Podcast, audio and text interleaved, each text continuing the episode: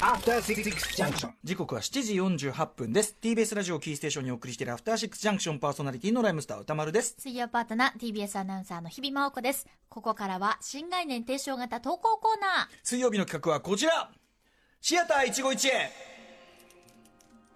はいということで映画館で出会った人や目撃した珍事件などなど皆さんが映画館で体験したエピソードを募集するコーナーでございます。はいはい、ということです、えー早速ですがリスナーから届いたメールをご紹介していきましょう。お願いします。えっ、とねラジオネームははラモーンさん。からいただいたシアター一期一会です90年代の初め私の住んでいる町には、えーお車の映画館いわゆるドライブインシアターがありました。日本にもあったんですね。いうん、若い人は古い映画でしか見たことがないと思いますがまだ景気が良かったバブルの時代から90年代後半頃まで残っていました。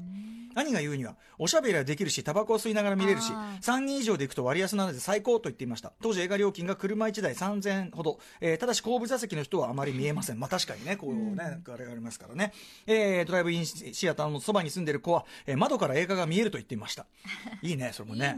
うん、そんな話を聞いていた私はいつか行ってみたいなと思っており生まれて初めて所有した15年落ちの中古車に乗り当時気になる男子を誘ってあハーラハハラモンさんは女性ね、えー男子を誘ってドライブインシアターに行くことになるのです。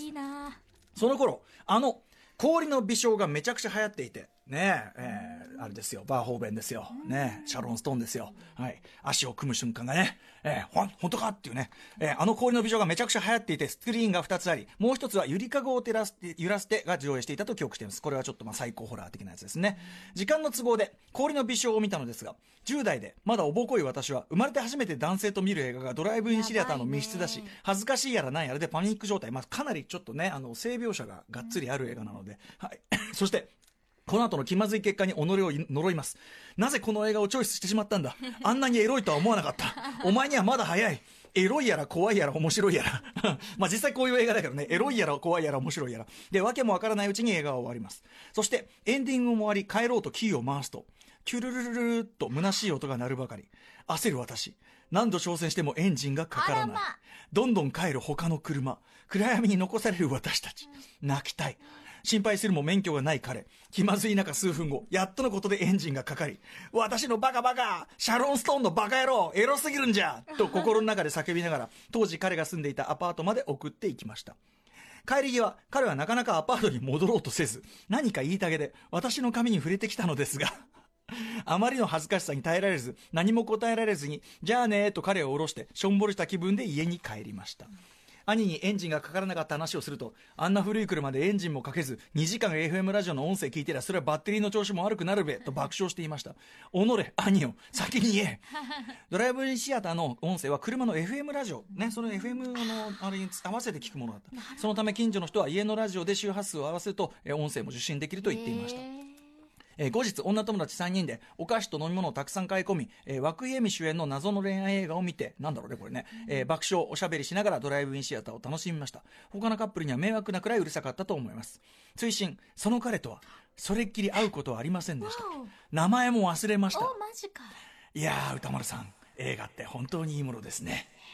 映画館でね。はい。まあドライブインシアターもまた一つの映画館体験ということでお送りいただきましたけどいやーそうねですかあのーだから特に初デートなんかでエロめの場面はやっぱりね ねえやっぱりね。それでもってこうカーキキかかんないってねなんだかかってよかったよねでもね帰れてよかったですよね歩くなんつったら大変なことになっちゃってたでも彼の側はどっちかというとそのエロみの方に若干刺激を受けていた模様ですいやなこれはそうですねちょっともぞもぞしていた模様そしてそうですよその噛み合わない感じが多分彼もそんなにまだデート慣れしてる感じじゃないからその彼は彼でああ俺としたことが。あ俺ってば。そうちょっとそのあんなエロい映画見てエロい空気出して拒絶された俺恥ずかしい。確かにね。そう拒絶されたと思っちゃったそうのかな。だからお互い気まずさを残したままっていうのはこれは非常に分かる話かなと。そうですね。うん私ってば俺ってばがね俺それぞれあって噛み合わなかったのかな、だからでも僕はこれは言いたいですね。この2人ねもう名前も忘れてしまった。男の男の子も含めてハマハーラモンさんにも言いたい、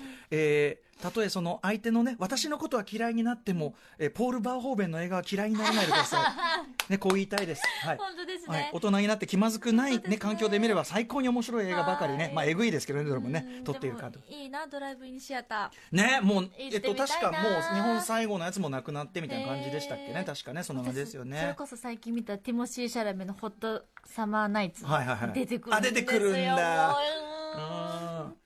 あワワンスあワンスアポンアタイムインハリウッドにも出てきましたね。うんあーいいですね。おしゃしれだな。かし好きでしあのあれ細身の白人の美青年みたいな好きなんかねねちょっと病なんかなんつうの体弱そうな子好きなとのでもトム・ホランドの任務でもいいんでしょ。だから細細身のそうそうそう。それでなんかガッみたいなそれこそなんか車とかで？ガッとかってやってるともううおーってなるんですよ。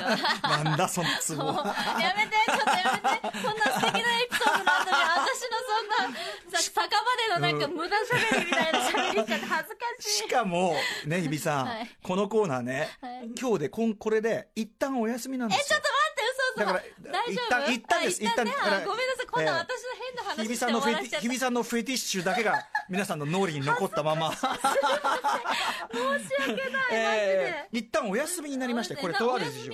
う。ん、とある。なんでもうすぐ戻ってきますから。あこれいいえ企画なのに。えいい企画もちろんもちろん。企画なのに。一月？一月？一月。二4週間。一月ちょっと。4週間。一月ちょっとちょっと特別企画を入れてまた戻ってきますので。大丈夫ですか？えーぜひ引き続き皆さん送ってください。あのネタのストックはしたいです。あの本も出したいですからね、はい。ネタのストックもしておりますが、えー来週からしばらくお休みとしてですね代わりに衝撃の期間限定の新企画これが来週からスタートするわけです怖いな。あの番組史上最大の反響を巻き起こしたと言っても過言ではない。あのあの男たちが帰ってきます。帰ってきていいのかい？